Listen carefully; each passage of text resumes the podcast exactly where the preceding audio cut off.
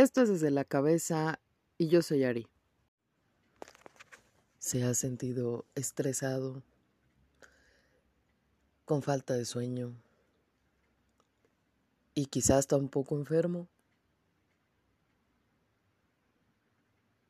Mm, ¿No será que le hace falta algo? ¿Se ha sentido irritable? ¿No será que, que puede ser que no se esté dando cuenta de que algo le falta?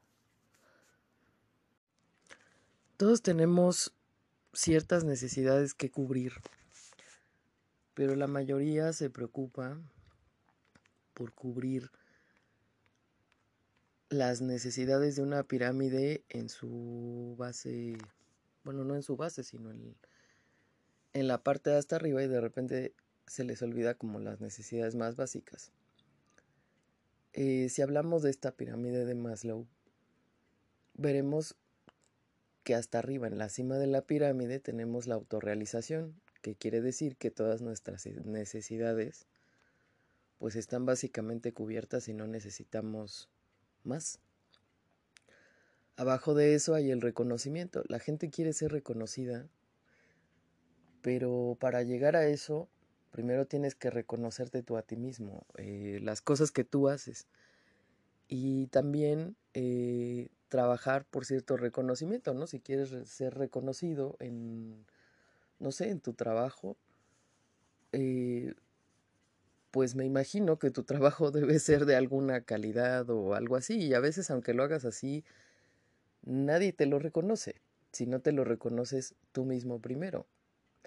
Y si no eres capaz de, de reconocer las cosas que puedes hacer bien o para qué eres bueno. Esa es una pregunta que constantemente hago cuando llego a dar capacitaciones sobre X cosa.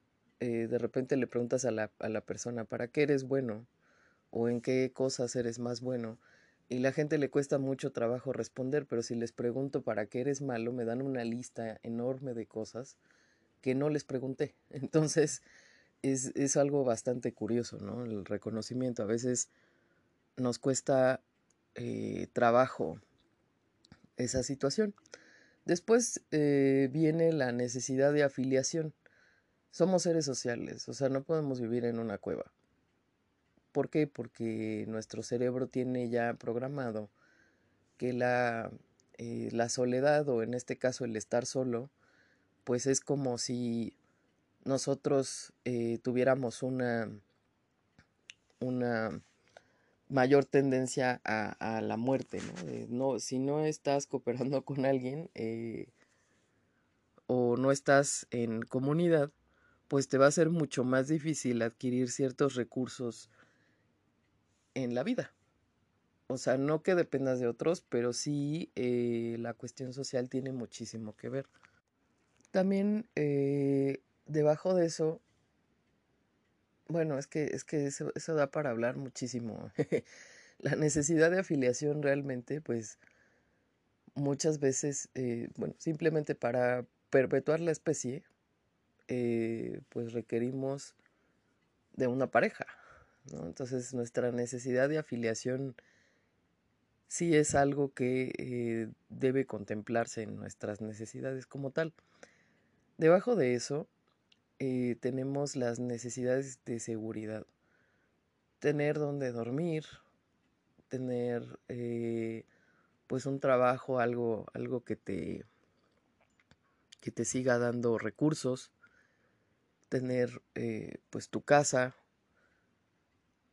Es una necesidad que tambalea mucho cuando pierdes, por ejemplo, el trabajo se tambalea todo lo demás eh, en cierto momento, sobre todo cuando viene la crisis ¿y ahora qué voy a hacer? ¿No? Si ustedes han tenido la fortuna de tener un trabajo fijo o han renunciado porque ya tienen otra cosa maravilloso, pero la gente que de pronto pierde su trabajo, sí es como pasa como por una crisis, como por un duelo. Y más cuando es un despido en el que no sabes por qué te, te cortaron la inspiración allí, es como muy complicado esa situación.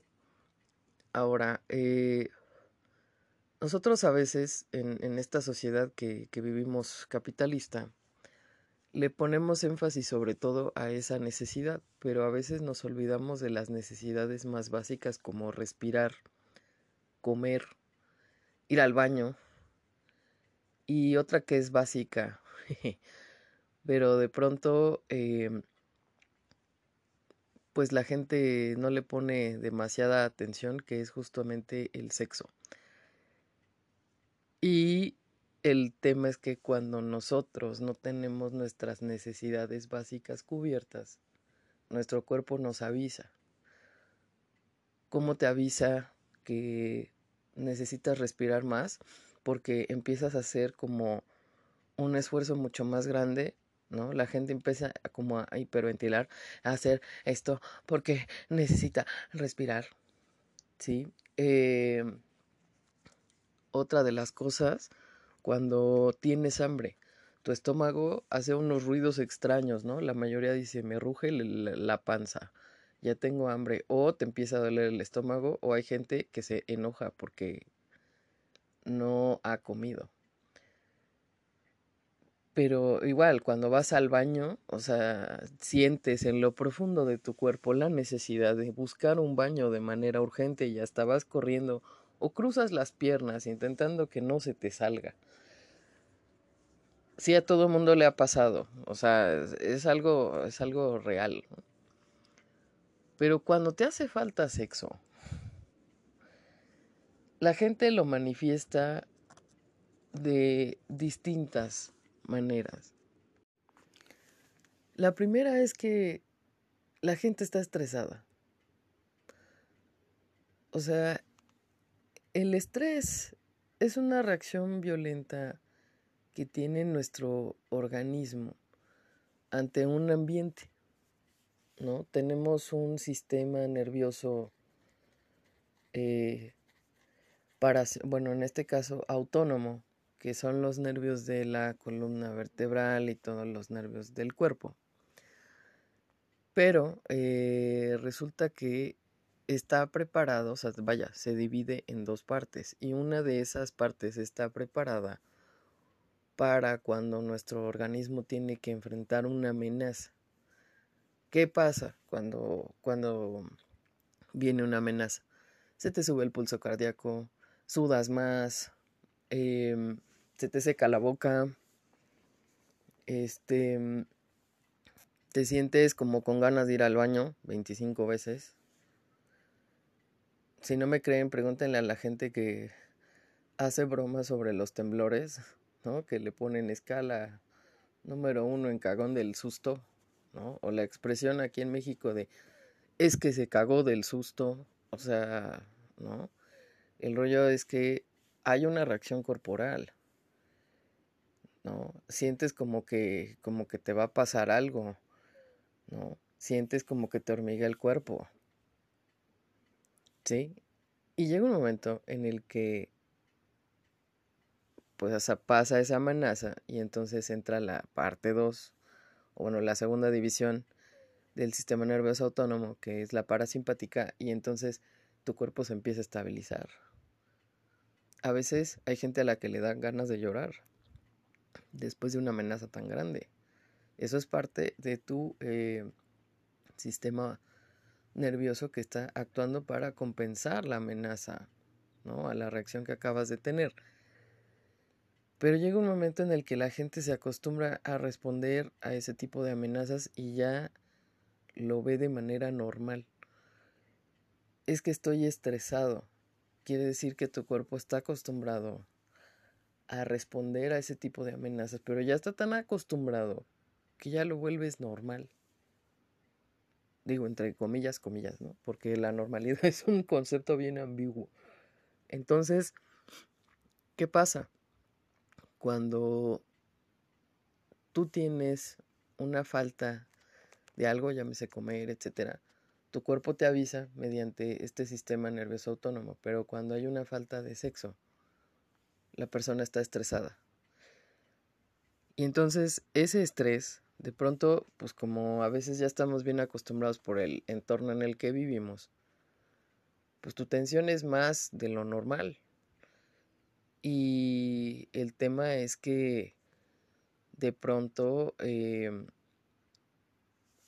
pues el sexo te da ciertas o activa ciertas eh, cosas dentro del cuerpo, ¿no? O sea, en la fisiología se liberan cosas como las endorfinas que eh, causan justamente o, son, vaya, causan placer, ¿no? Y la oxitocina, que es esta hormona del apapacho, del amor, ¿no? Del bienestar. Y pues eso se libera durante el sexo. Eh, y pues cuando no hay, ese estrés se va a convertir pues en angustia, en mal humor, en que la gente está ansiosa, ¿no? Y entonces, pues como tú ya lo normalizaste, no te das cuenta. Otra es que va ligado con eso el hecho de que al haber estrés se libera una hormona llamada cortisol. Y eh, pues es aquella que está encargada de que pues tú actúes cuando hay una tensión o hay una situación complicada, igual que la adrenalina. Y entonces, eh, entre otras cosas, pues hay una interacción entre neurotransmisores. Entonces, puede llegar a disminuir la acción de nuestro sistema inmune. Y entonces la gente tiende como a sentirse enferma. Pero no sabe por qué. O sea, de repente es como que como que se está enfermando, pero no sabe por qué. ¿no? Otra de las situaciones es que también este mismo estrés que te genera la falta de algo, pero sobre todo es mucho más marcado en el sexo, es la, la irritabilidad. Eh, y se da muchísimo más, tengo que decirlo, en mujeres. ¿Por qué? Porque eh, resulta ser que a los hombres los acostumbran a que, bueno, mijito, si tienes ganas de echar un palín, ¿no? O de tener relaciones, que voy a hablar más adelante sobre esos eufemismos, pues ahí está la amiga Manuela, ¿no? Que no es otra cosa sino que masturbarse. Entonces, los hombres todavía tienen como esa arma, o bueno, esa estrategia para liberar esa tensión sexual. Pero pocas veces, o sea, bueno, de hecho casi nunca, se le dice a la mujer, bueno, si tú sientes esta necesidad, busca, o sea, y hablo de la educación que nos dan en casa, busca eh, la manera de liberarlo, tócate, explórate, etc. Eso no se le dice a la mujer. porque en la educación siempre se piensa que el hombre es quien debe guiar a la mujer y no, o sea, también la mujer debería conocer su propio cuerpo y debería conocer hasta dónde eh, le da placer un orgasmo, pero es algo que no se enseña en casa, o sea, más bien tú lo vas descubriendo si te pones a leer o te pones a averiguar del tema. El caso de esto es que como a la mujer no se le da esa educación en casa, ¿qué ocurre? La mujer está estresada y entonces hay una irritabilidad. Los griegos le llamaban, o bueno, no los griegos, el, más bien los griegos le llamaban al útero histerion, ¿no? Y entonces, en la época donde estaba el señor Don Freud, este, Resulta que tomaban esto o este fenómeno de que la mujer estuviera irritable o tuviera ciertas eh, somatizaciones en el cuerpo, es decir, como que no veo o me estoy enfermando o me pasa esto, pero en realidad no tenían absolutamente nada de manera fisiológica, las veían o se conocía este fenómeno como histeria, que histerion viene justamente de útero. Y entonces había ciertas épocas donde haciéndoles un masaje uterino, la mujer recobraba perfectamente la salud. Entonces, el, el, rollo es que mucho se manifiesta cuando no puedes tener una necesidad, y esto hablo de las necesidades fisiológicas básicas, como comer, ir al baño, la gente se enoja. Lo mismo pasa ante la falta de sexo. Y esto genera, pues obviamente, un estrés en el cuerpo, liberas más adrenalina, se sube tu pulso cardíaco, estás tenso todo el tiempo, etcétera. Que es algo que ya hablé anteriormente.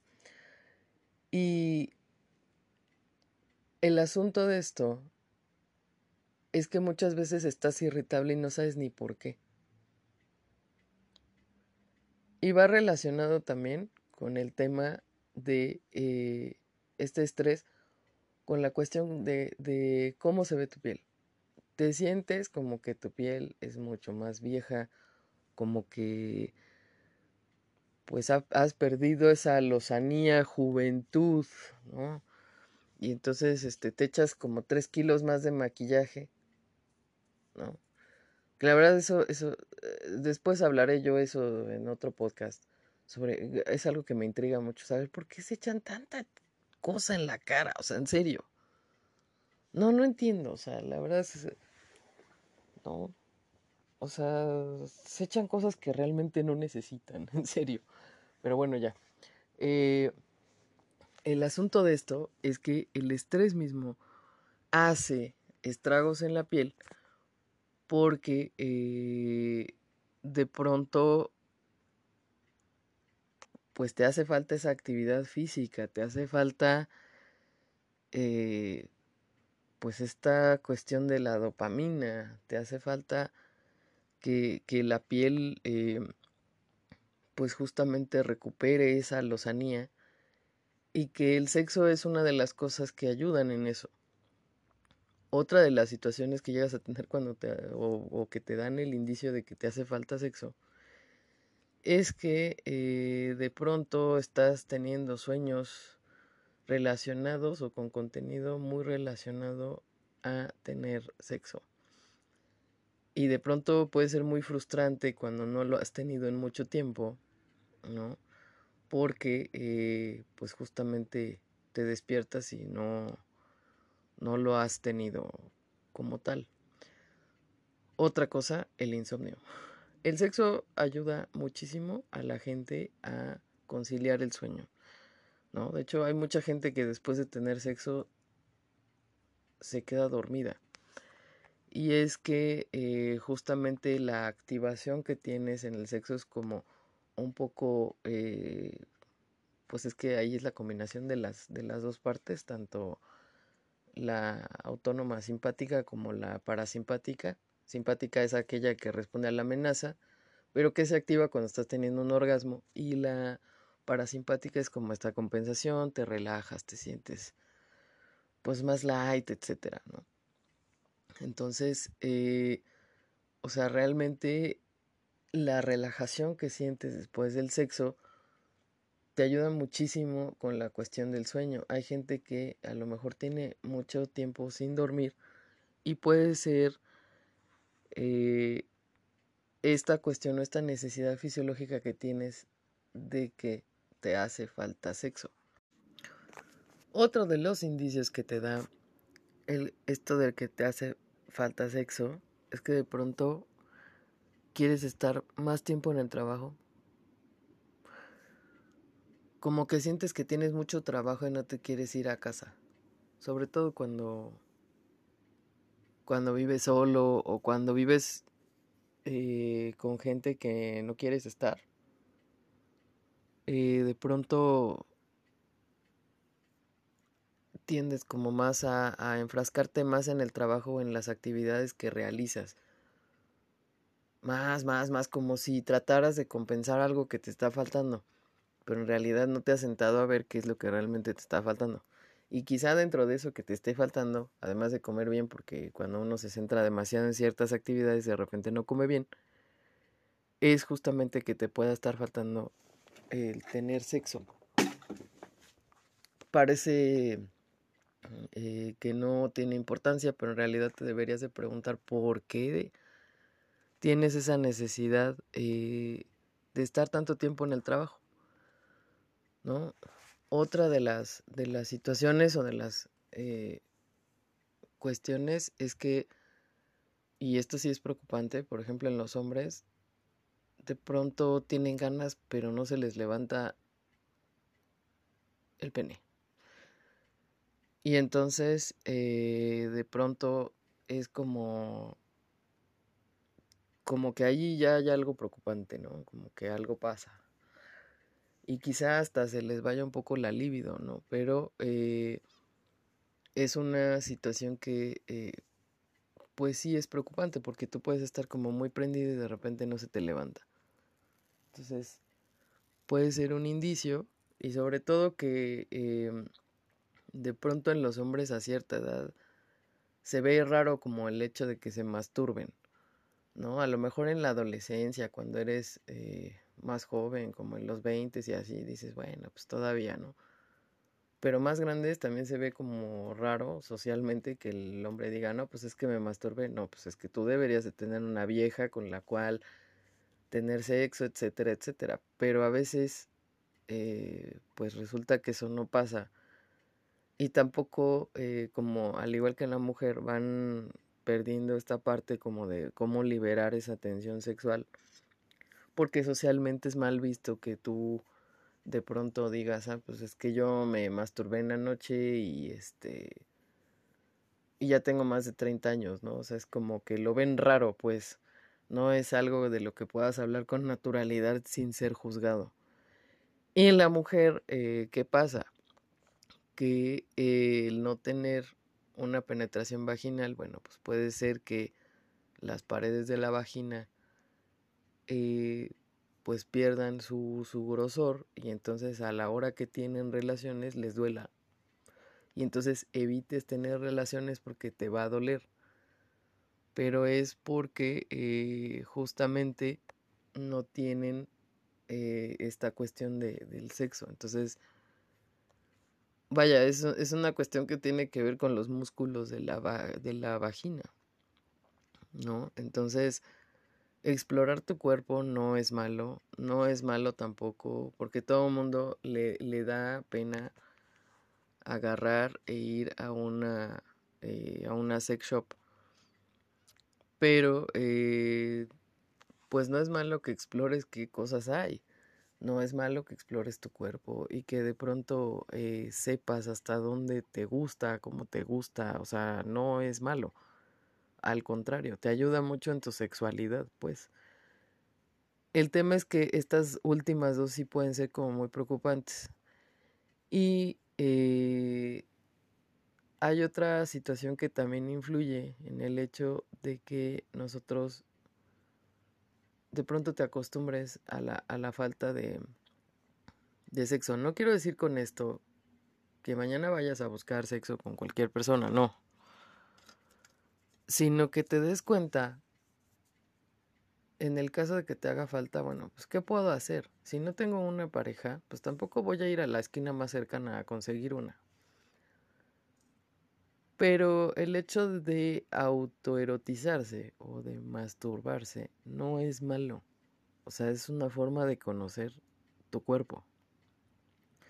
Y es una forma de, en un momento dado, si ya llega una pareja, pues darte cuenta eh, y enseñarle también a tu pareja, ¿no? ¿Qué es lo que te gusta? ¿Qué es lo que no te gusta? O sea, es, es una forma de... Eh, conocerte mejor como persona. Sí, en el caso de los hombres, de pronto, eh, pues el hombre un poco busca, o sea, buscan los hombres de pronto también el contacto sexual, pero hay veces que tampoco, o hay, hay gente que es muy tímida y le cuesta trabajo eso de, de acercarse, ¿no? Entonces también es la, la misma situación. Si tú ya tienes todas tus necesidades fisiológicas cubiertas, pero de pronto tienes estos síntomas, pues puede ser también que te haga falta sexo. Y entonces pues, tu cuerpo lo manifiesta.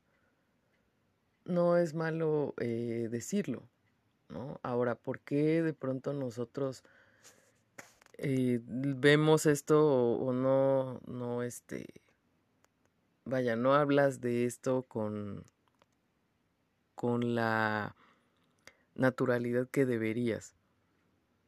Por la manera también en cómo se nombra. ¿A poco no?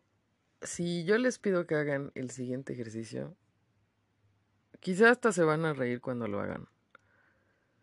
Pero dígame 10 formas de llamar al pene. Seguramente las está imaginando. Ahora dígame 10 diferentes formas a las que, en las que se nombra la vagina.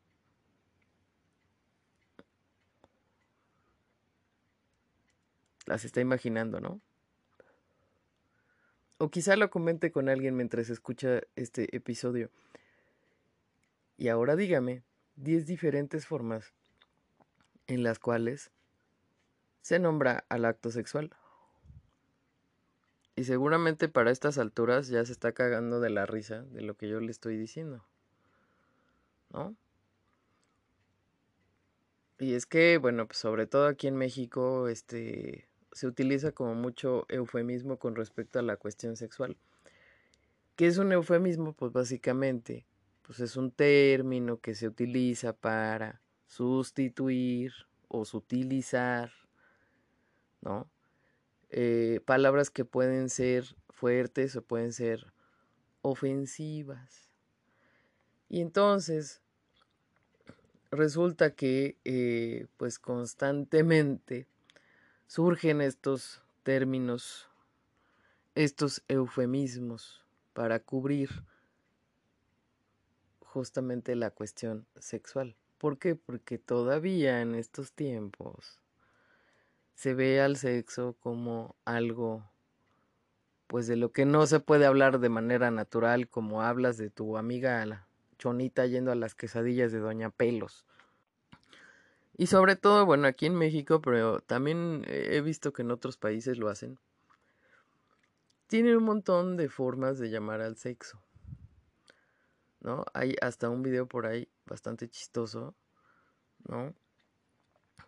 para disfrazar el asunto, pues se usan un, montón de, de, frases así finas, ¿no? Entonces, nos vamos con las formas de llamar al pene, ¿no? Desde cabeza de manteca, pistola, palo, verga, ¿sí? En el caso de la vagina, pues desde la flor, la concha, la pucha, la panocha, el oso, el peluche, la cotorra. Y seguramente a estas alturas, cuando yo estoy describiéndole esto, usted está cagado de la risa. ¿Qué pasa con el acto sexual? Bueno, pues hay un montón de palabras, bueno, de frases bastante finas, por comillas, comillas, en las que usted eh, de pronto piensa, cuando está en una plática, ¿no?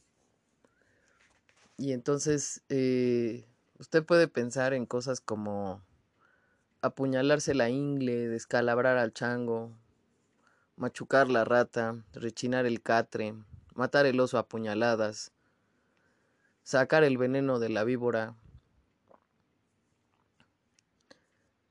echarle limón a la almeja, remojar la brocha, hundir el Titanic, desflemar el cuaresmeño, echar palenque, echar pata, ponerle Jorge al niño, echarle queso al taco, gratinar el mollete, glaciar la dona, acariciar el peluche, echar pasión, escribirle a la cigüeña, meter el camarón a la olla, mover el atole, sacar a pasear al unicornio, cachetear al querubín, cucharear, darle su banana al chango. ¿No? Bueno, el tema de esto es que para estas alturas de este episodio seguramente usted ya está que se ríe, o sea, ¿por qué nos causa risa? Eh, porque, bueno, pues es una forma muy fina, comillas, comillas, de decir, eh, pues que vamos a tener un, un coito, que realmente es lo real. ¿no? Vamos a tener relaciones sexuales o vamos a tener sexo. Y el tema de esto es que te acostumbras. O sea, es, es algo bastante curioso, pero debemos poner atención a la hora de eh, justamente o sea, a lo mejor hagan, hagan un, un, una memoria por ahí de cuando eran niños.